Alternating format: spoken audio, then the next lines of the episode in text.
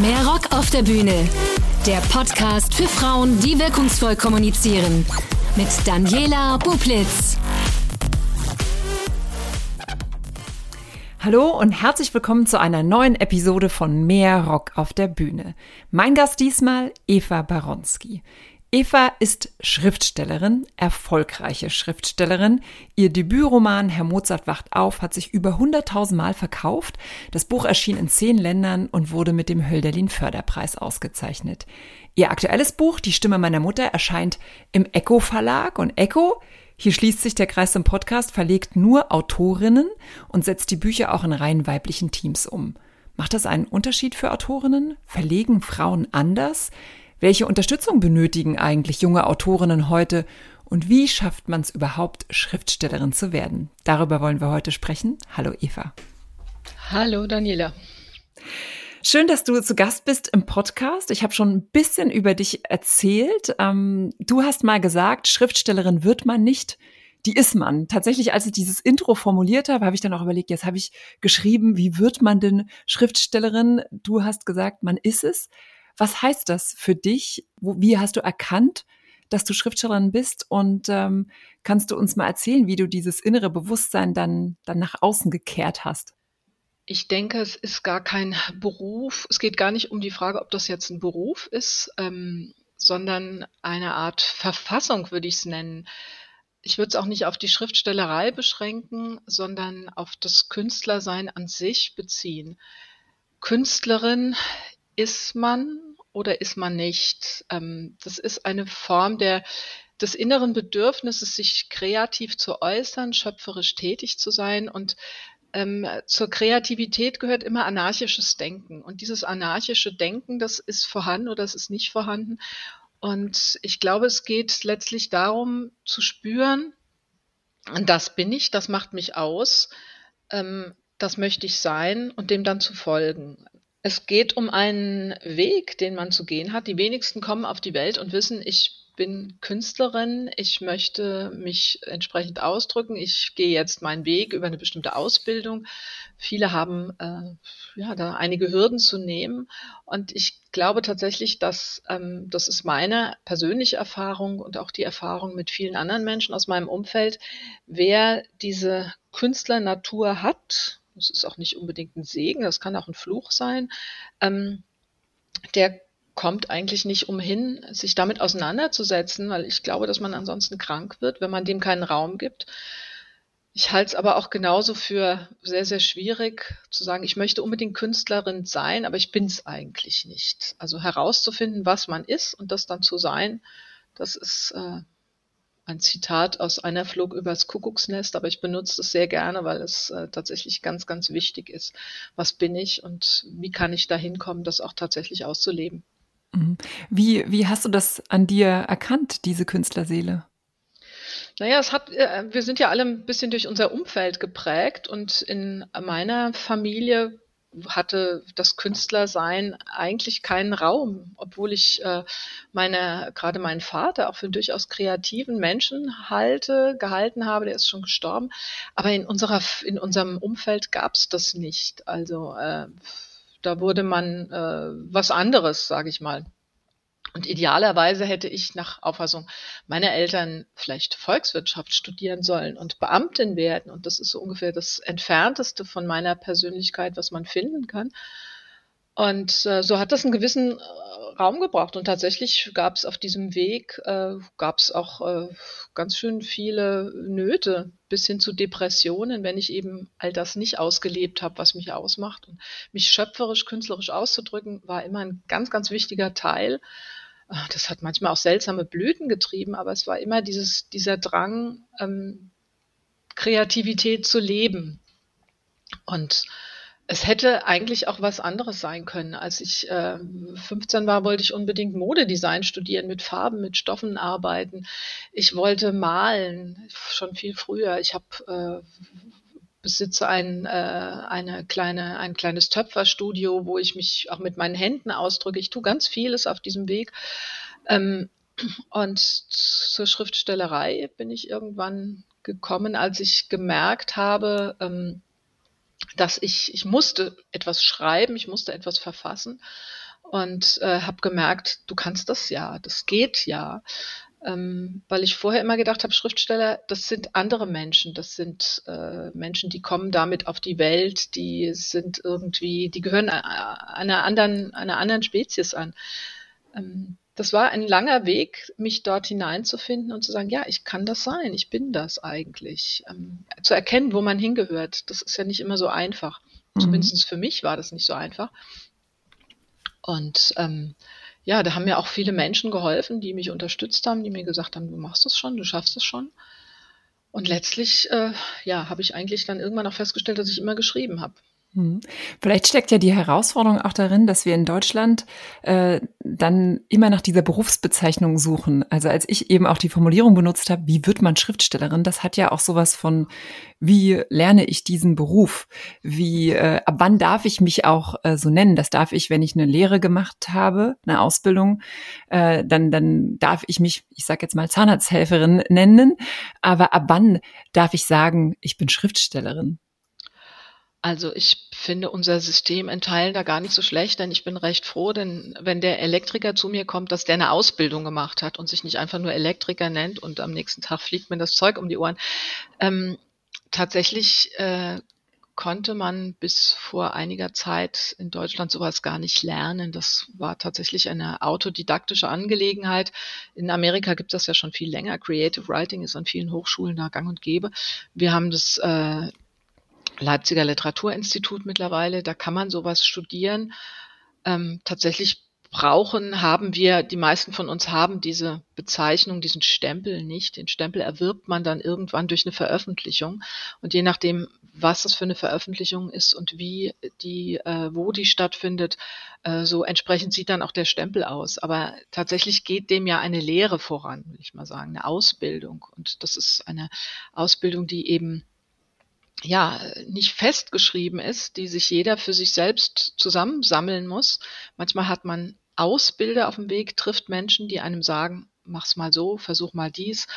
Ähm, für viele ist es ein ganz einsames, mühsames äh, ja, Suchen nach der richtigen Form. Und das fängt einfach mal damit an, dass man eine ganz große Begeisterung für die Sprache, für das geschriebene Wort, für Literatur an sich hat und ähm, ich würde mal sagen, Schriftstellerin ist man dann, oder wenn man Schriftstellerin ist, dann hat man mit Sicherheit ganz, ganz viele Bücher zu Hause und hat Zeiten mit diesen Büchern verbracht äh, oder viel, viel mehr Zeit mit diesen Büchern verbracht vielleicht als andere, weil man eine ganz, ganz große Leidenschaft dafür hat, für diese Geschichten, für die Ausdrucksform, für Sprache, für Metaphern, für was auch immer alles dazugehört. Und dieses Suchen nach äh, nach diesem, nach dem, nach dem Wert, dem Schönen, das in der Sprache liegt, das ist eigentlich ein Teil des Weges. Und irgendwann merkt man dann, das probiere ich jetzt selbst mal aus und dann schreibt man. Hm. Wie sah deine Ausbildung denn ganz konkret aus? Ah, meine Ausbildung sah so aus, dass ich nicht das Gefühl hatte, dass ich das sein könnte. Das waren so kleine äh, Wegmarken. Ich war, es gab in der in der Grundschule gab es in der zweiten Klasse, schätze ich mal, war das. Da haben wir unseren ersten Aufsatz geschrieben und ähm, es gab damals diese Notenstempel unter den unter den äh, Klassenarbeiten und die Lehrerin sagte vorher, es wird keine Eins geben, weil ihr das noch nicht könnt, ihr seid noch nicht so weit. Es ist jetzt erstmal so eine Art Versuch. Und dann gab es doch eine Eins und dann haben alle gefragt, wer hat diese Eins, wer hat diese Eins? Und äh, das war dann ich und irgendwie war mir leider nicht klar, dass das sozusagen eine Fähigkeit ist. Ich habe mich gefreut darüber und ähm, das war aber auch eher ähm, das Gefühl von, naja, das ist so ein Zufallstreffer, das ist jetzt nicht deins. Ich hätte mir damals oder im Retrospektiv hätte ich mir gewünscht, dass äh, diese Lehrerin, solche Ereignisse sind häufig vorgekommen in der Schule später dann. Ähm, ich hätte mir gewünscht, dass Lehrer auf mich zukommen oder Lehrerinnen waren es meistens und sagen, mach da mal was draus, versuch doch mal guck dir das mal an oder ich gebe dir hier mal ein Buch, lies das mal, das könnte dir gefallen. Ein bisschen ein, ein, ein Hinbringen, also das, was heute auch äh, angefordert wird von den Schulen, dass die Schüler mehr individuelle individuelle Unterstützung bekommen. Das hätte ich mir damals auch gewünscht. Das ist also möglich und äh, ich möchte da hiermit an alle Lehrerinnen und Lehrer appellieren, die irgendwo merken, da ist jemand, der hat da so ein Schätzchen, der kann sich auf eine Weise ausdrücken oder die kann sich auf eine Weise ausdrücken, äh, die außergewöhnlich ist. Unterstützt es, drückt denen ein passendes Buch in die Hand, macht ihnen Mut, ähm, was auch immer daraus werden mag. Mhm. Und ähm, ja, ich habe dann viele andere Stationen erst genommen und bin letztlich über das äh, über das Schreiben von Marketingtexten darauf gekommen, dass ich tatsächlich das offensichtlich sehr gut und sehr präzise kann, ähm, woraufhin ich dann ja immer weiter geschrieben habe und dann angefangen habe, heimlich solche Geschichten zu schreiben, nur für mich, weil mir das einfach Freude gemacht hat. Ich habe kleine Drehbücher geschrieben, aber nie mit dem Gedanken, ich könnte das jetzt an die Öffentlichkeit bringen. Das hatte einfach auch was mit Selbstbewusstsein zu tun, vielleicht. In dieser Hinsicht habe ich mir überhaupt nichts zugetraut. Und ähm, ich glaube, früher, in früheren Zeiten wäre es auch dabei geblieben. Aber wir haben ja heute glücklicherweise, und das ist äh, die Vernetzung, die dadurch möglich wird, das Internet, ähm, so dass ich irgendwann auf Menschen gestoßen bin, die diese gleiche Leidenschaft hatten, die mir Mut gemacht haben und wo ich mir dann gedacht habe, naja, wenn die das machen, kannst du es vielleicht auch machen. Und ja, bis ich dann irgendwann äh, angeregt durch diese bereits veröffentlichten Kolleginnen, die mir immer wieder gesagt haben, komm, du machst das, du kannst das auch, ja, es dann irgendwann geschafft habe. Aber mhm. es war ein langer Weg und dieser Weg war natürlich nicht davon gezeichnet, dass immer alles funktioniert hat, sondern ja, ich musste immer wieder neu anfangen. Hm, das Scheitern hat sieht, sieht man nicht und das, was, was da in den, in den Zimmern passiert. Dein erstes Buch, Herr Mozart wacht auf, ist im Aufbauverlag erschienen. Ähm, wie hast du diesen Verlag gewonnen? Ach, das war gar nicht so leicht, denn ähm, es war in diesem in dieser Zeit war auch Mozart ja und trotzdem haben alle Verlage die äh, ich damals so angesprochen habe, haben gesagt, nee, das ist alles so unklar, das passt für uns nicht in die Schublade, um es mal anders, um es mal so auszudrücken. Denn Verlage arbeiten ganz äh, massiv, auch oder viele Verlage arbeiten ganz massiv mit Schubladen, haben ganz viel Angst, etwas anzunehmen, was irgendwo zwischen den Stühlen hängt so dass dieses Buch eigentlich, ja, ich habe es eigentlich aufgegeben gehabt, bis dann ein Kollege kam, den ich äh, zufällig traf, der Robert Schneider, der sagte, gib's mir doch mal, das klingt ganz gut. Das ist ja auch ein sehr musikaffiner Mensch. Der sagte, das hört sich gut an, gib's mir mal, ich schaue mir es mal an. Und daraufhin hat er es dann gleich seiner Lektorin gegeben. Und das war eben Angela Drescher, die leider heute nicht mehr äh, als Lektorin tätig ist. Es war meine erste wunderbare Lektorin und ähm, wir haben dann ganz viele Bücher zusammen gemacht, ja, oder mhm. einige Bücher zusammen gemacht. Und ich habe ja eben äh, bei deiner Vorstellung gesagt, dass dieses Buch ähm, sehr erfolgreich dann verkauft wurde. War das dann der Punkt, wo du äh, dann gesagt hast, jetzt bin ich auch vom Beruf her Schriftstellerin, also dass ich das dann auch, dass du damit auch deinen deinen Unterhalt verdienen kannst? Ähm, das war tatsächlich der Moment, wo ich ähm, mich gewagt, mir, wo ich gewagt habe zu sagen, ja, ich bin Autorin, ich bin, ich bin Schriftstellerin. Zuvor habe ich das nicht getan, weil es ja irgendwie noch keine Anerkennung gab. Aber dann war das tatsächlich so. Und dann bekam ich auch diesen Preis. Das war eine unglaublich gute Unterstützung. Das hat mir einfach Mut gemacht. Das war wie so ein Schulterklopfen, wie so ein wir nehmen dich an die Hand und ähm, ja, du hast jetzt unsere Unterstützung. Das wusste mhm. ich damals sehr zu schätzen und weiß es bis heute. Mhm. Kannst du ähm, unseren Hörerinnen so deine, deine Schreibroutinen erzählen? Witzigerweise äh, gab es vor ein paar Tagen, ähm, hatte, glaube ich, äh, ZDF Kultur veröffentlicht den, den, den Tagesalltag von Thomas, den Tagesablauf von Thomas Mann, der geschlafen hat, ein bisschen geschrieben, ein bisschen Mittagessen, dann wieder ganz viel äh, Korrespondenz und dann, ich glaube, er hat dann so eine Stunde seine Familie getroffen und dann äh, gab es auch schon wieder Recherche und Korrespondenz, also so dieser, dieser Alltag Alltag eines, eines Mannes. Äh, wie, wie bist du? Du hast ja auch Familie. Wie, wie schreibst du? Wie, wie findest du ähm, auch in so, in so einen Schreibmodus? Ich glaube, man braucht ja auch dann irgendwie den Fokus auf, auf, sich und seine Geschichten. Und du hast, wir reden ja auch noch gleich über dein neues Buch. Du musst da, glaube ich, auch immer sehr viel recherchieren. Wie, wie sind da deine Routinen? Also über Thomas Mann ranken sich ja ganz viele Legenden. einschließlich der Geschichte, dass er die Familie im Keller eingesperrt haben soll, damit er Ruhe zum Schreiben hatte. Jetzt weiß ich nicht, wie der Keller damals beschaffen war, aber tatsächlich ist diese, diese Ruhe, diese Abgeschiedenheit, dieses ganz auf sich bezogen sein, ist zumindest für mich und eigentlich für fast alle Kolleginnen, die ich kenne, ganz, ganz wichtig. Deswegen ist es, ähm, also es wäre uns, selbst wenn wir uns zusammentun, es ist uns nicht wirklich möglich, in einem Großraumbüro zu zehn Schriftstellerinnen zu arbeiten. Gleichwohl ähm, ich das auch schon mit einzelnen Kolleginnen gemacht habe, dieses Arbeiten an einem Ort. Meine Routine ist tatsächlich ganz stark von meinem, von meinem Familienleben geprägt, das sich im Laufe der Jahre natürlich auch verändert hat. Kinder werden älter. Vor allem muss man aber sagen, dass man das Schriftstellerinnenleben nicht vergleichen kann mit dem Leben in einem anderen Beruf, in dem man vielleicht morgens irgendwo hingeht oder auch jetzt im Homeoffice ist und mit dem letzten, mit dem letzten Arbeitsgang um sechs oder um sieben oder wann auch immer ähm, etwas abschließt, zumacht und dann ins Privatleben geht. Das gibt's nicht.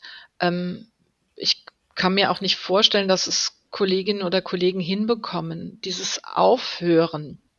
Tatsächlich ist äh, das Recherchieren, das konkrete Recherchieren, zum Beispiel nach historischen Fakten, eine Sache. Aber eine ganz andere Recherche, und die haben wir mit, denke ich, Künstlern aller Sparten gemein, ist eine besondere Sensitivität in Bezug auf die Dinge, die uns geschehen, auf das Umfeld, auch auf eigene Gedanken. Wenn ich in der S-Bahn sitze, ist immer wieder ein Beispiel, das mir einfällt, weil gerade dort äh, man mit Menschen unterschiedlichster äh, unterschiedlichsten Menschen zusammenkommt. Ähm, dort sieht man etwas und hat das Gefühl, da steckt ein Stück Geschichte drin. Oder schau mal, wie die sich bewegt. Da ist, das ist etwas Besonderes. Und irgendwann, das geht auch, denke ich mal, gar nicht so sehr ins, ins Bewusstsein, sondern vielmehr auch ins Unterbewusstsein. Und irgendwann ähm, fabriziert man eine Figur, die sich auf genau diese sehr seltsame Weise bewegt, weil das genau passt, weil das exakt ausdrückt, was diesen Menschen ausmacht. Manchmal sind es ja kleine Gesten, die einen ganzen Charakter symbolisieren.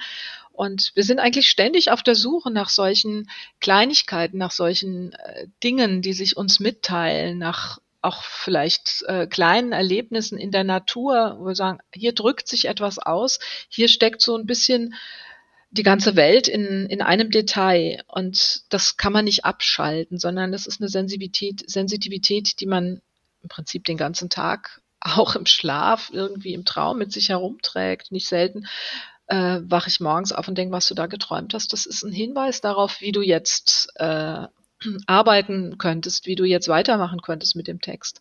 Bis hin dazu, dass ich äh, natürlich aufgrund meiner sehr intensiven Beschäftigung mit Maria Callas in den letzten Jahren irgendwann tatsächlich eine so derart klaren, äh, umfangreichen Traum gehabt habe, in dem ich ihr begegnet bin, dass ich am nächsten Morgen wach wurde und dachte, okay, ja, das ist ein Traum, das ist jetzt alles, wir wissen Bescheid über Träume, wie die funktionieren, aber gleichzeitig habe ich es auch als Geschenk betrachtet, dass ich so ein bisschen das Gefühl hatte, ja, ich bin ihr tatsächlich begegnet. Ich war äh, bei ihr. Das heißt, ähm, ein Schreiballtag, ähm, der fängt nicht an und der hört nicht auf, sondern es ist ein Leben, in dem das immer eine Rolle spielt, egal was ich tue. Ähm, grundsätzlich, um jetzt deine Frage zu beantworten, wirklich zu beantworten, ähm, ist es aber tatsächlich so, dass die Routine, die der Schulalltag, ich habe zwei Kinder, die der Schulalltag immer mit sich gebracht hat und äh, auch noch bringt, das äh, ausmacht. Denn ähm, wenn alle aus dem Haus sind und ich ganz allein bin und sicher bin, in den nächsten Stunden kommt niemand, dann kann ich am allerbesten arbeiten und schreiben. Ich brauche tatsächlich Einsamkeit. Ähm, und ja, dadurch ist das geprägt. Und ich weiß noch, als mein Sohn zur Welt kam, der hat mich damit beschenkt, dass er jeden Tag fast wie nach der Stechuhr drei Stunden Mittagsschläfchen gehalten hat. Und in diesen drei Stunden habe ich den Roman geschrieben. Und das, was du eben erzählt hast, diese kleinen Momente, äh, schreibst du dir die immer direkt auf? Leider nicht. Ich habe. Kolleginnen, die immer ihr kleines Büchlein bei sich haben und das alles aufschreiben. Und ich bewundere diese Disziplin und ich habe sie leider nicht. Meistens habe ich sogar dieses Büchlein vergessen, obwohl ich sowas natürlich auch habe. Aber irgendwie bleiben sie doch haften und ähm, wenn ich dann zum Beispiel etwas Besonderes erlebt habe auf einem Gang durch die Stadt oder irgendwas, dann schreibe ich das auf und manchmal ist es so ein, manchmal ist es ein Satz und manchmal steckt in diesem einen Satz eine Romanidee, weil ich plötzlich denke, da könnte man doch was draus machen, das könnte was werden. Und ab und zu gehe ich dann mal durch meinen Rechner in diesen Ordner, in dem diese ganzen Fetzen landen und finde ganz viele Romanideen, die teilweise absurd sind, teilweise auch längst überkommen, weil die äh, Umstände sich mittlerweile geändert haben oder ich das gar nicht mehr schreiben würde. Und das ist aber dann schon sehr lustig, ja. Ich würde gerne auf, auf zwei Begriffe eingehen, die du eben auch in deiner Schilderung benutzt hast. Nee, den einen hast du nicht benutzt, den anderen hast du benutzt. Den, den du benutzt hast, ist Sensivität. Aber das, auf was ich gerne zuerst eingehen möchte, ist Produktivität. Ich glaube, in unserer Gesellschaft ähm, wird ja sehr immer an diesem Leistungsprinzip gemessen. Was hast du getan? Und dann ist deine Arbeitszeit ja auch eigentlich egal. Ähm, und das, was du beschrieben hast, wie ein Schriftsteller-Dasein ist, ist ja per se nichts, äh, wo man dann am Ende des Tages sagt, ach je, das war aber produktiv. Und ich glaube auch, wenn man über Schriftsteller und Schriftstellerinnen liest, dann, dann, dann wird es ja auch so ein bisschen gefeiert, dieses, hm, dann schreibe ich zehn Seiten und die sind dann auch gut und die kann man auch drucken. Und das hat ja sowas von, aha, äh, da habe ich was geleistet. Ähm, wie, wie ist das bei dir rund um dieses Thema Produktivität? Ähm, und, und, und wie gehst du damit um, wenn es eben, also du, du hast eben gesagt, es ist wertvoll, all diese Momente aufzunehmen, aber ich glaube, früher hätte man gesagt, der Müßiggänger, was ja dann je nach Zeitgeist ja dann auch was, was sehr, sehr Gutes war. Wie, wie gehst du damit um? Also, ich glaube schon, dass ähm, das bei mir so wie bei vielen anderen auch ist, dass ähm, die Produktivität schon wichtig ist. Ich habe ein bestimmtes Ziel, von meinen Kolleginnen weiß ich, dass sie auch solche Tagesziele haben. Manche haben Seiten, manche haben Zeichenmengen, die sie schreiben. Bei mir ist es äh, der magische Punkt von 500 Wörtern, die ich am Tag produzieren möchte, zumindest in den Phasen, in denen ich tatsächlich auch schreibe. Und wenn ich die, ich habe schon gemerkt, dass wenn ich die nicht erreiche, wenn dann am Ende doch nur irgendwie 193 da stehen und die sind noch nicht mal gut, dann fühle ich mich den Rest des Tages auch ziemlich schlecht. Und wenn ich 795 geschrieben habe, ach, dann fühle ich mich so ein bisschen wie nach einem Wellnessurlaub. Das macht schon was aus. Allerdings muss man ganz klar auch zwischen Menge und Qualität unterscheiden. Und es kann durchaus passieren, dass ich am nächsten Tag, ich lese mir also das, was ich am Vortag geschrieben habe, dann immer einmal durch. Und dann kann es passieren, dass ich denke, ach, okay, einmal in die Mülltonne. Oder ich denke, hey, da ist, das waren zwar nur 100 Wörter, aber da ist ein Sternstundensatz drin. Und dieser Satz, der ist so, der trägt so weit und der, der bringt, der transportiert so viel, dass ich dann auch ganz froh bin. Also solche Sätze werden einem allerdings auch geschenkt. Die kann man nicht unbedingt ähm, produzieren, die kommen so ein bisschen. Hm. Das ist vielleicht so wie die Frage nach dem, wie schreibt man einen Hit, ne? die man nicht, nicht beantworten kann. Ja, wenn das möglich wäre, ja. äh, zu sagen, wie schreibt man einen Bestseller, wobei das in der Unterhaltungsliteratur gibt es da schon so Hints on Bestseller Writing, aber ähm, das ist jetzt nicht das, worüber wir reden. Ja. Mhm. Das, äh, der zweite Begriff war Sensivität. Realität, ähm, äh, dieses, dieses, die Umwelt äh, beobachten. Ähm, wie, wie bist du in deinem Leben dazu gekommen, das als Wert zu schätzen?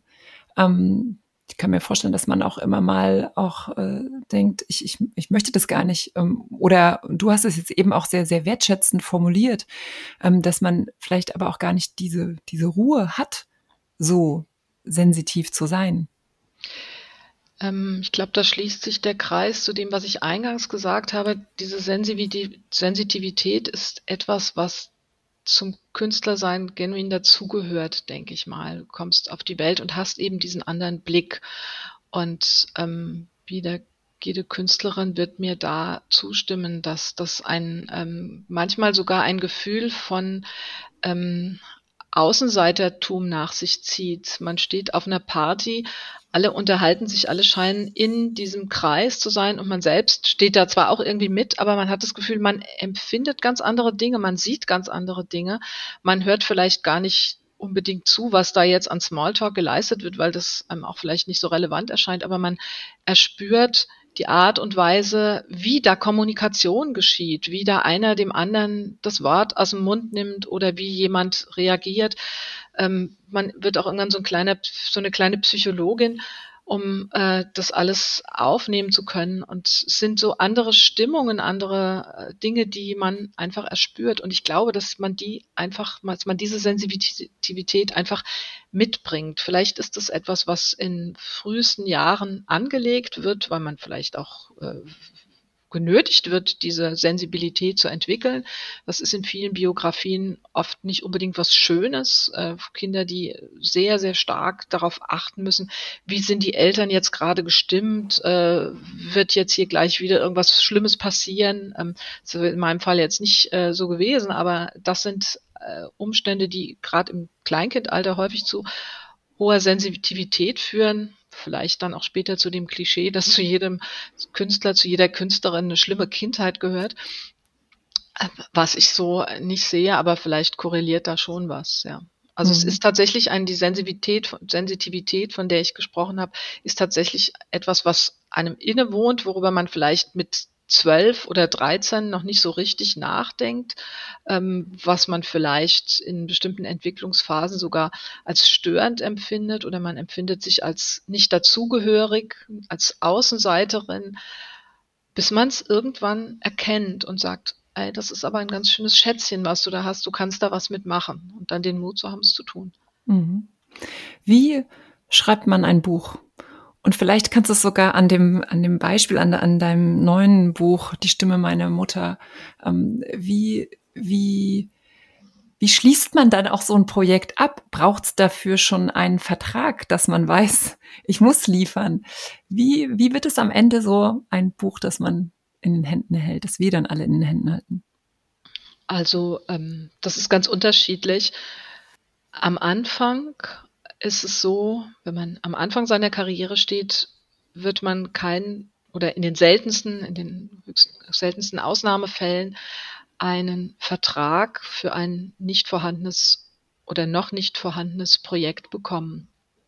Es wird immer so sein, dass man gerade ganz am Anfang das fertig schreiben muss, was dazu führen kann, dass es dann hinterher heißt, naja, ist eigentlich nicht so interessant für uns. Deswegen laufen sehr, sehr viele mit fertigen Manuskripten herum ähm, und scheitern trotzdem. Das hat nicht unbedingt was mit der Qualität des Manuskripts zu tun, sondern einfach damit, dass das tatsächlich die Verlage gerade nicht gebrauchen können, aus welchen Gründen auch immer. Ähm, wie schreibt man ein Buch? Ich vergleiche das immer ganz gerne mit dem Kinderkriegen es bedarf, zumindest habe ich das so festgestellt, es bedarf tatsächlich immer einer Art ähm, Befruchtung. Meistens läuft man mit irgendeinem Thema herum. Eine ganze Weile. Da ist vielleicht äh, die Frage der, was weiß ich, äh, irgendein Thema. Lass es Liebe sein, was auch immer, das allein für eine, für eine Geschichte noch nicht reicht. Ähm, und dann geschieht etwas, dass man irgendwo steht in der viel zitierten S-Bahn oder auf der Party und eine Situation geschieht, die auf was ganz anderes nochmal hinweist. Und diese beiden, diese beiden Ereignisse oder diese beiden Themen, die passen plötzlich zusammen und man hat das Gefühl, jetzt, jetzt entsteht gerade etwas. Hier matcht was. Und das nehme ich jetzt mit nach Hause, tatsächlich wie so ein etwas Befruchtetes, was jetzt wachsen kann. Und dann ähm, setze ich mich hin und schreibe das auf und habe meine Gedanken dazu. Das mache ich dann vielleicht ein paar Tage lang, vielleicht auch über Wochen oder Monate und irgendwann weiß ich ja, jetzt bin ich sozusagen mit diesem Projekt schwanger, da kann was draus werden. Und ähm, dann gibt es unterschiedliche Möglichkeiten. Ich habe eine äh, sehr liebe Freundin und Kollegin, die setzt sich hin und schreibt. Und die hat Dinge in ihrem Kopf und das funktioniert und die kann das bis zum Ende durchziehen. Das könnte ich so niemals. Ich brauche ein Konzept, ich brauche eine, ich brauche eine Art Drehbuch, das ich mir selbst für mein Schreiben mache, wo ich äh, so ein bestimmtes Programm, mit dem ich einzelne Szenen anlegen kann und für jede Szene steht dann, was in dieser Szene geschehen wird. Ich, ich schreibe mir ganz viel über die Figuren auf. Ich mache schreibe Tagebuch über diese Figur oder ich rede mit dieser Figur. Es kann auch passieren, dass ich durch meine Küche laufe und äh, mit diesem Menschen, mit diesem fiktiven Menschen laut rede. Das mache ich natürlich auch nur dann, wenn keiner im Haus ist. Und ähm, dann werden da irgendwann für mich greifbare Menschen draus und dann kommt, je nachdem, was es, was für eine Geschichte sich das handelt, unter Umständen sehr viel Recherche dazu oder auch sehr wenig. Das kann auch sehr, sehr spannend sein, weil man immer in ein Gebiet abtaucht, das ganz unbekannt sein kann, indem man aber dann zumindest sehr partiell sehr stark in die Tiefe geht und fast zu einer Expertin werden kann. Also ich nehme immer das Beispiel, wenn mir jetzt morgen einfällt, dass ich über eine Meeresbiologin schreiben möchte, dann werde ich nicht umhin kommen, mich sehr, sehr stark mit Meeresbiologie auseinanderzusetzen und dann werde ich hinterher faszinierend viel Wissen über ein Teilgebiet vielleicht äh, der Meeresbiologie. Und das macht auch immer sehr viel Freude, weil man sich äh, immer wieder mit was ganz Neuem beschäftigen kann. Ja, und in dieser Recherchephase oder diese Recherche, die dauert ja meist auch an und geht über das ganze Projekt, da tauchen manchmal auch Dinge auf, die die ganze Geschichte irgendwie beeinflussen. Man sagt, okay, das geht so gar nicht, das hätte man vielleicht damals gar nicht getan oder das war juristisch nicht möglich oder das ist äh, in diesem Land äh, nicht, nicht, nicht äh, machbar, indem man da schreibt. Und ja, und dann kommt eben diese Phase, die wir vorhin kurz besprochen haben mit den bei mir 500 Wörtern, die auch gern mal mehr werden dürfen, aber viel mehr wird es meistens nicht.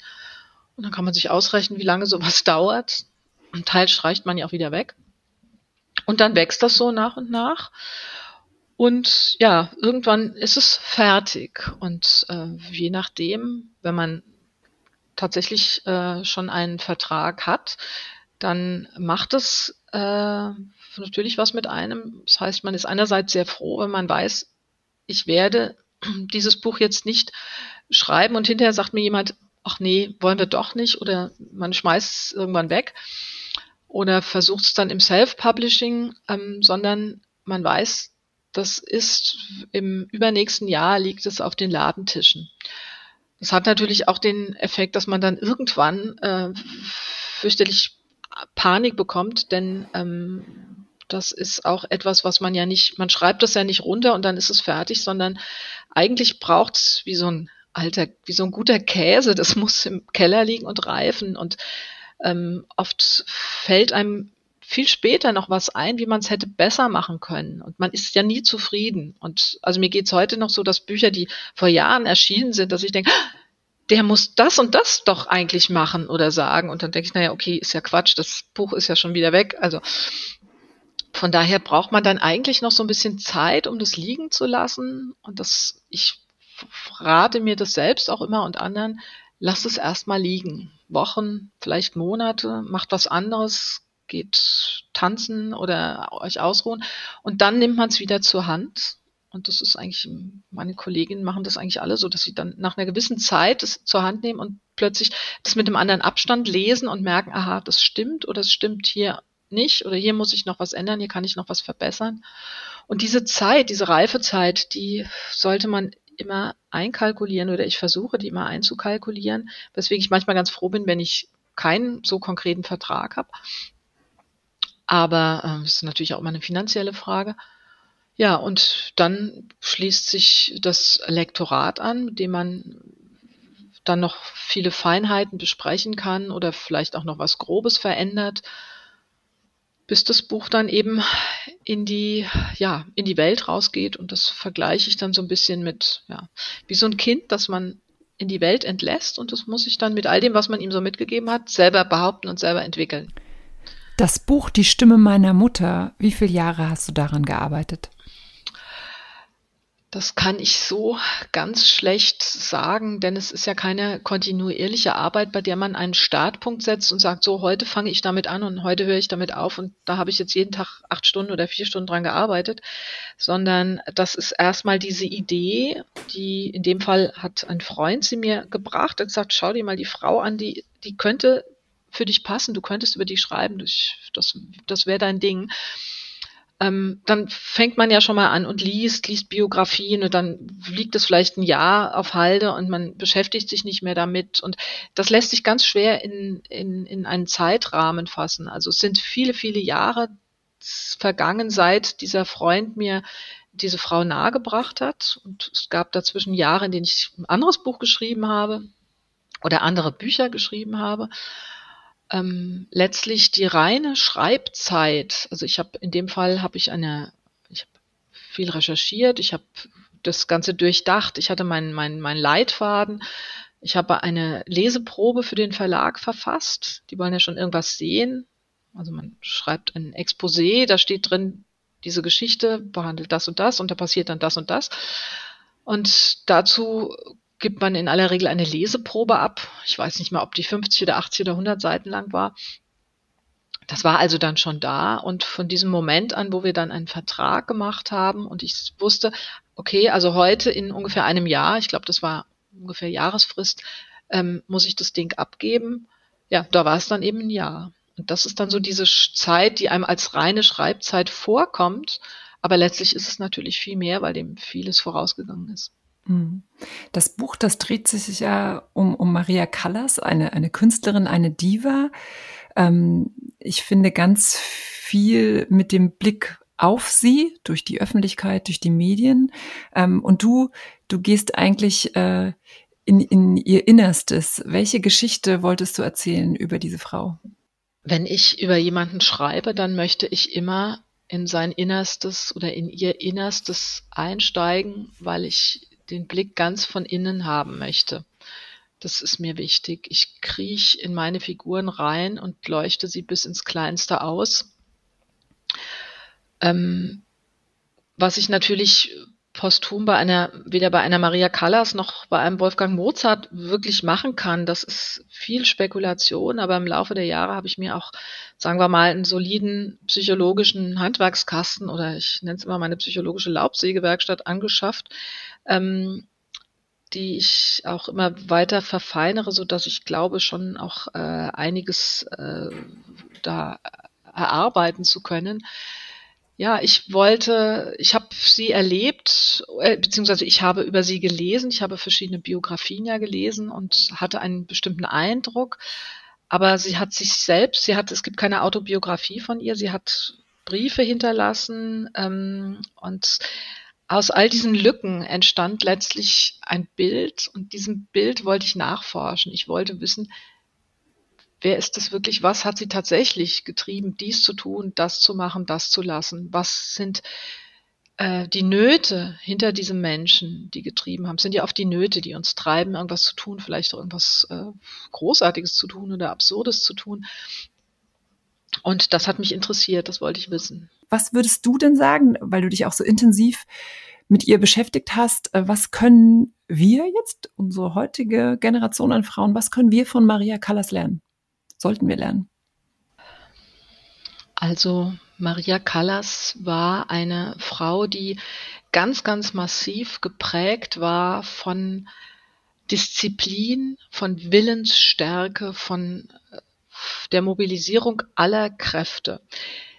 Das äh, ist etwas, was dieser Generation innewohnt, denke ich, einigen in dieser Generation. Das waren Tugenden, Talente, die ganz zuvorderst standen.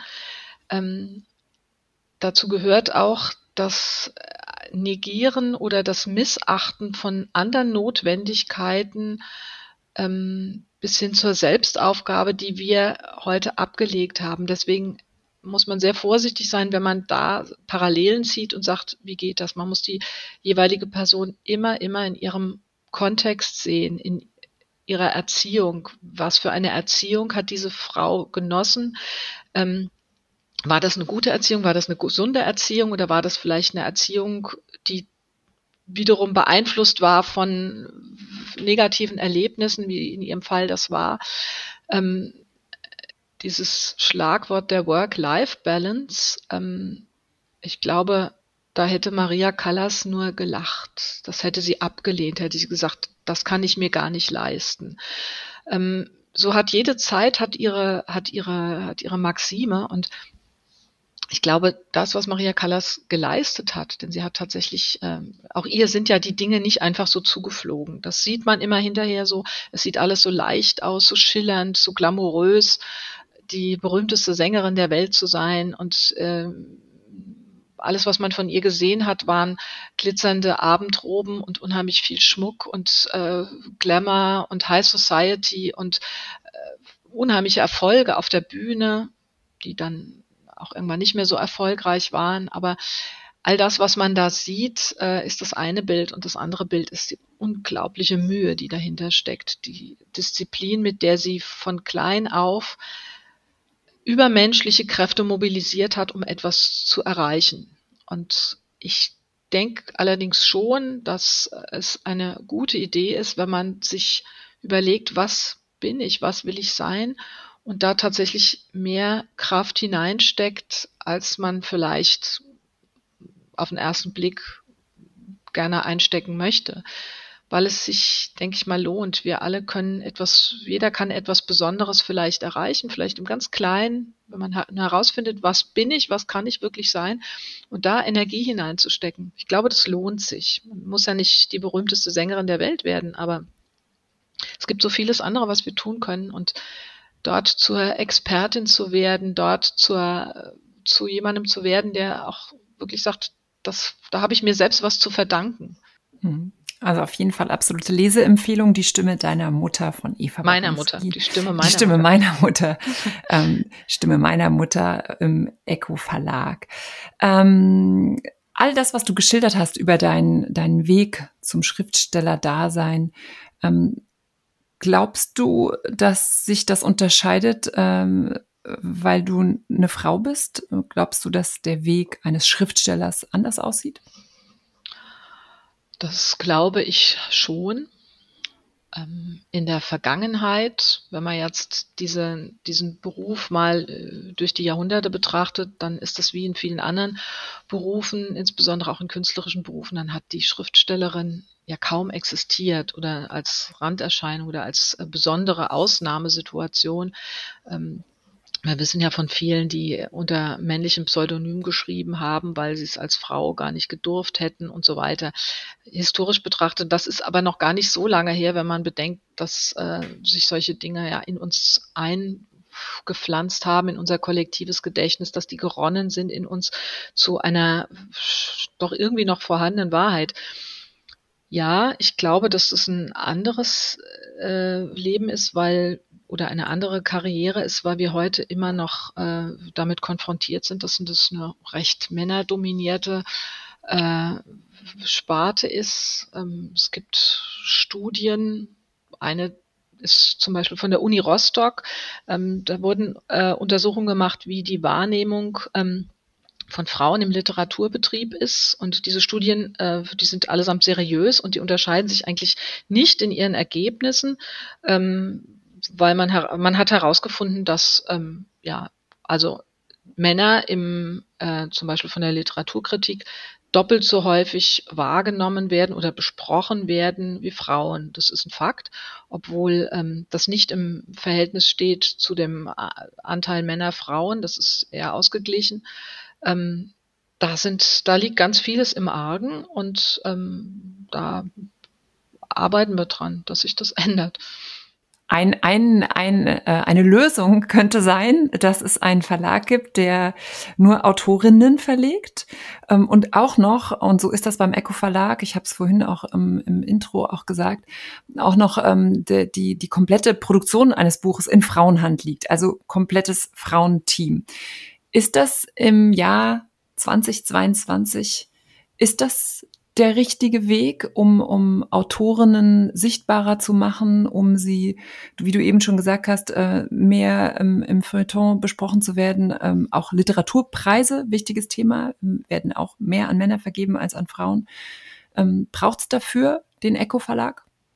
Auf jeden Fall, absolut. Ich bin sehr froh und sehr dankbar, dass es äh, diesen Verlag gibt. Ganz abgesehen davon, dass die Atmosphäre dort wirklich sehr angenehm ist. Also ich habe mich dort äh, von Anfang an gleich sehr, sehr wohl gefühlt. Ähm, das äh, sind einfach äh, kluge Frauen, die wissen, was sie tun und ähm, die sich sehr, sehr, sehr gut auskennen im Literaturgeschäft. Ja, es braucht äh, solche Institutionen. Ähm, so genauso wie es im Moment vielleicht auch Gender-Sternchen oder was auch immer braucht. Das sind alles Dinge, von denen wir, denen wir kritisch gegenüberstehen können. Es, es gibt natürlich auch Männer, die sagen, ja, das ist diskriminiert, wenn ihr nur Frauen verlegt. Das stimmt alles und gleichzeitig ist es meines Erachtens nach notwendig. Es geht gar nicht so sehr um die Kritik an den Mitteln, sondern dass man betrachtet, warum das notwendig ist. Und wir haben in vielen Bereichen, egal um was es geht, jede Zeit hat ihre, hat ihre, ihre Ausprägungen und manchmal ist etwas so stark überkommen oder ist etwas so stark in Schieflage geraten, dass das Pendel dann, da, da es ja sehr stark zur Seite gezogen war, automatisch in eine andere Richtung ausschlagen muss. Und äh, am Höhepunkt des Ausschlags passieren dann vielleicht Dinge, die, ja, man sagt, muss das sein? Ist das nicht zu viel? Ich sage nein, es ist nicht zu viel, weil es ein, ein Merkmal ist. Ein, es ist völlig egal, mit welchen Mitteln man das macht, aber dieses Pendel muss erstmal irgendwohin ausschlagen, damit überhaupt eine Wahrnehmung geschieht. Hey, hier war was in Schieflage. Wir gehen jetzt mal in die andere Richtung. Das Ziel ist ja immer eine Ausgeglichenheit. Und das Ziel ist, äh, das Ziel wäre jetzt, dass bei einer solchen Studie herauskommt, es schreiben ebenso viele Frauen wie Männer, die schreiben ebenso gut und die werden ebenso gut wahrgenommen und vielleicht gibt es ein bisschen äh, einen anderen Duktus im, im, äh, im Bereich dessen, was Männer schreiben. Vielleicht gibt es ein bisschen andere Themenfindung, weil das eben ja auch was Natürliches ist. Wir sind ja ein bisschen unterschiedlich. Ähm, und diese Unterschiede in einer großen Selbstverständlichkeit leben zu können, zu sagen können, dass wir brauchen kein Pendel, das ausschlägt. Das wäre wunderbar.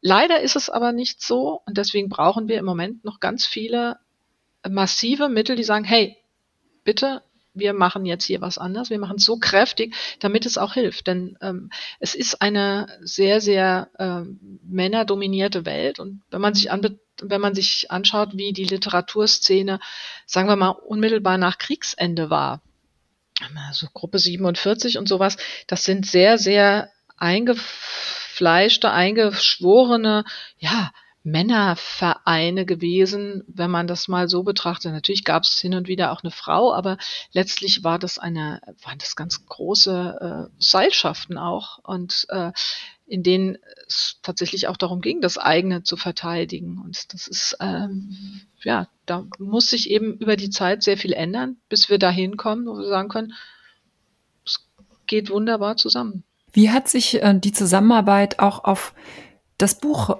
ausgewirkt? Ähm, du hast ja vorhin auch, auch mal gesagt, dass ähm, bestimmte Ereignisse dich getragen haben, dich, dich, äh, dich äh, gewertschätzt haben und dann hat dir das ja auch wieder Mut gegeben, auf, auf deine Stimme zu hören. Wie war das jetzt beim, beim Echo Verlag?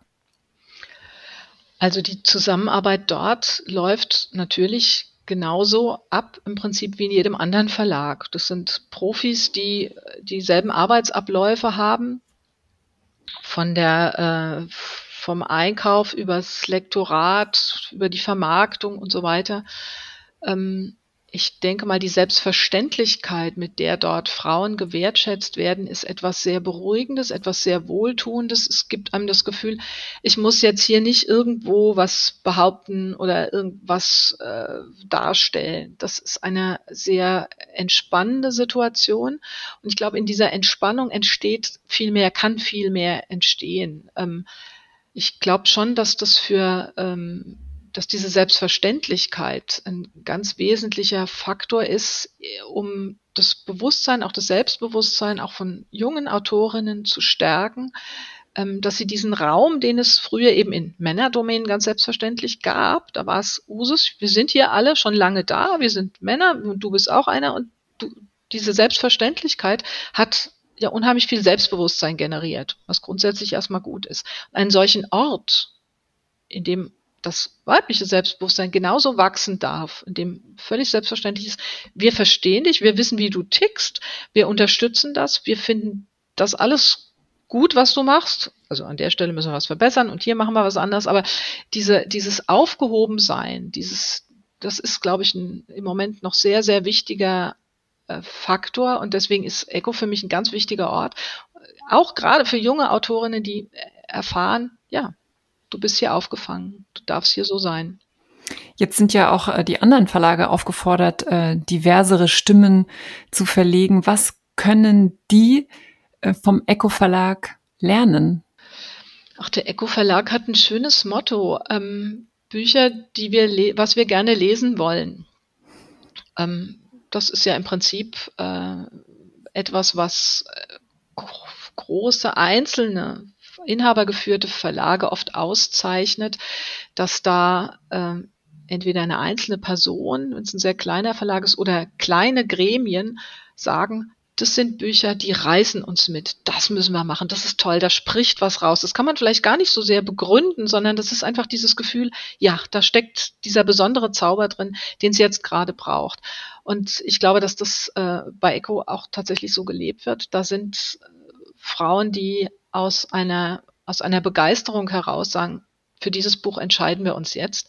In vielen größeren Verlagen funktioniert das leider mittlerweile ganz anders. Ähm, das ist seit Jahrzehnten schon sehr, sehr marketingorientiert. Ähm, da sind teilweise Menschen, die nicht sehr viel mit Literatur zu tun haben. Ich sage jetzt mal, ich übertreibe jetzt mal nicht, wenn ich sage, die haben vielleicht vorher Margarine verkauft und das sehr erfolgreich getan und jetzt machen sie das eben sehr erfolgreich mit Büchern. Da wird diese Leidenschaft natürlich nicht äh, mit einfließen, sondern da fließen ganz andere Faktoren rein, nämlich zum Beispiel im vergangenen äh, Jahr haben so und so viele Bücher mit Vampiren so und so viel Erfolg gehabt, also brauchen wir jetzt auch ein Buch mit Vampiren. Und das führt natürlich zu, das führt zu nichts Gutem. Das, äh, das sind dann Bücher, die nur noch gemacht werden, weil. Und äh, man sollte ein Buch machen, weil da etwas ganz Besonderes drinsteckt, weil da ein literarischer Anspruch drinsteckt, weil da Kunst drinsteckt, weil dann vielleicht ein neuer Gedanke drinsteckt, der zunächst mal in keine Schublade passt, der kein Krimi ist, der kein, äh, der keine sogenannte Frauenliteratur ist, der kein Wohlfühlroman ist, der kein Love and Landscape ist oder irgendwie sowas, sondern richtige Literatur, die nicht unbedingt irgendwo hingehört, sondern die einfach für sich steht. Aber wenn man den Gedanken weiterspinnt, könnte man ja dann auch fragen, äh, braucht's überhaupt Verlage? Die filtern? Meines Erachtens braucht es Verlage, die filtern, denn wir gehen ja heute auch äh, irgendwo hin, um etwas zu kaufen, weil wir wissen, ähm, egal ob das jetzt ein Supermarkt ist oder ein Farbgeschäft oder ein, ein Bauer, der einfach, von dem wir wissen, der hat gute Kartoffeln. Es gibt äh, die Möglichkeit im Internet was zu verkaufen, was nicht geprüft wird, was vielleicht auch kein, nicht mal ein Lektorat erfährt. Und äh, ich, äh, ich weiß aus Erfahrung von mir und auch von Kolleginnen, ähm, das, was wir so produzieren, ist oft noch nicht fertig. Ja, da bedarf es einer einer geschulten Hand, äh, die uns sagt, okay, also guck mal, diese Figur hier, die ist irgendwie, die hängt da so ein bisschen unmotiviert rum, können wir mit der nicht noch was machen? Oder äh, du hast, du krankst irgendwie am Wort nämlich, in, das taucht 3846 Mal in diesem Manuskript auf, schmeiß das mal raus. Das kann man zwar selbst schon vorher machen, aber da sind viele, viele Faktoren. Ähm, die einfach nochmal äh, dazu führen, dass es, wenn es ein gutes Lektorat ist, ist nicht immer der Fall, ähm, die, äh, die ähm, der, dem Buch voranhelfen. Und dann ist es auch eine Vermarktungsgeschichte. Wir gehen gerne in Buchhandlungen und das soll bitte, bitte auch so bleiben. Wir gehen gerne in Buchhandlungen. Wir wollen Bücher begreifen im eigentlichen Wortsinn. Wir möchten drin blättern, wir möchten die Cover betrachten. Das alles freut uns, weil das eine bestimmte Qualität hat. Wenn wir zum, zur Buchhändlerin gehen und sagen, ich hätte gerne was, was jetzt so und so ist, dann weiß die schon ganz genau, äh, was es ist. Da hat eine, eine Vorselektion stattgefunden. Das ist natürlich schwierig für die, die da jetzt nicht reinkommen und die es dann ähm, mühsam auf anderem Weg versuchen, die vielleicht durchaus äh, sehr, sehr wunderbare äh, Werke verfasst haben. Ja, ich glaube, es braucht äh, ein, eine, ein, es braucht, es braucht etwas, das uns, äh, ja, das da ein bisschen die Spreu vom Weizen trennt. Und im Moment sind das eben die Verlage. Was kannst du den jungen Autorinnen oder Autorinnen, Schriftstellerinnen, die noch nicht veröffentlicht haben, was kannst du denen als, als äh, Ratschlag mit auf den Weg geben, ähm, auf dass sie eine, eine gelesene, erfolgreiche Schriftstellerin werden? Das, was ich zunächst mal jeder Künstlerin, egal welcher Sparte, mit auf den Weg geben würde, hört nicht auf, macht weiter, lasst euch nicht entmutigen. Und wenn ihr das Ding jetzt versemmelt habt und es ist nichts geworden, dann fangt von vorne an. Denkt nochmal nach, macht's nochmal neu oder macht was anderes neu. Übt. Kein Meister fällt vom Himmel und seid nicht gekränkt, wenn dieser Text nicht so gut ist. Übt, arbeitet weiter daran und ähm, ja, lest ganz viel, schaut euch an, wie andere es gemacht haben, nehmt euch wirklich die vor, die es richtig gut können. Ähm, übt, übt, übt und ja, immer weitermachen, nicht aufhören. Und wenn man das Gefühl hat, und das ist ja nicht so, dass man dann einmal, äh, einmal Erfolg hat und dann bleibt das so, sondern das ist ein Geschäft, in dem man tatsächlich nie wirklich äh, im Sattel fest sitzt. Das kann, man kann übermorgen wieder rausfliegen oder ein Buch floppt und dann will es keiner mehr und ähm, man darf sich nicht entmutigen lassen. Einfach immer weitermachen. Und wie gelingt es uns äh, ein gemeinsam, dass es mehr Frauen im Literaturbetrieb gibt? Es gibt viele Frauen im Literaturbetrieb. Ähm, die Frage ist, wie sie behandelt werden, wie sie wahrgenommen werden, ähm, wie ernst sie genommen werden. Und ich glaube, das Wichtigste ist einfach ähm, lesen, Bücher kaufen von großartigen Frauen, die großartige Bücher geschrieben haben, die vielleicht jetzt nicht äh, überall bekannt sind, sondern es lohnt sich zu schauen, auch bei kleineren Verlagen, was ist da gerade, was passiert da gerade, welche, welche wirklich tollen Stimmen gibt es. Und mhm. denen Anerkennung zu geben, nicht irgendwo einfach einen Stern hinzusetzen, sondern sich wirklich mal zu überlegen, was fand ich gut an diesem Buch und das vielleicht einfach weiter zu erzählen, zu sagen, die hat das auf ganz, ganz fantastische Weise verstanden, ich weiß nicht, einen Baum zu beschreiben oder sowas. Auf die Sprache mhm. hören. Letzte Frage an dich. Wir leben in einer Zeit, die sehr unstet ist, ähm, die von, von der gesagt wird, dass, dass ein großer Wandel bevorsteht, dass wir diesen Wandel auch brauchen.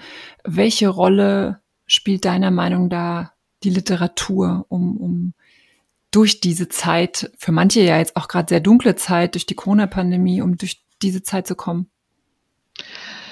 Eine ganz große, wie jede Art von Kunst oder Kultur. Wir haben äh, all das, was uns gerade so einholt und um die Ohren fliegt, hängt ja sehr stark damit zusammen, dass ähm, wir dem Merkantilismus, dem Kapitalismus so viel Raum gelassen haben. Das hat auch etwas mit Männerrollen, Frauenrollen zu tun. Und ich glaube schon, dass wir eine Chance haben, wenn wir wirklich vieles ganz neu definieren.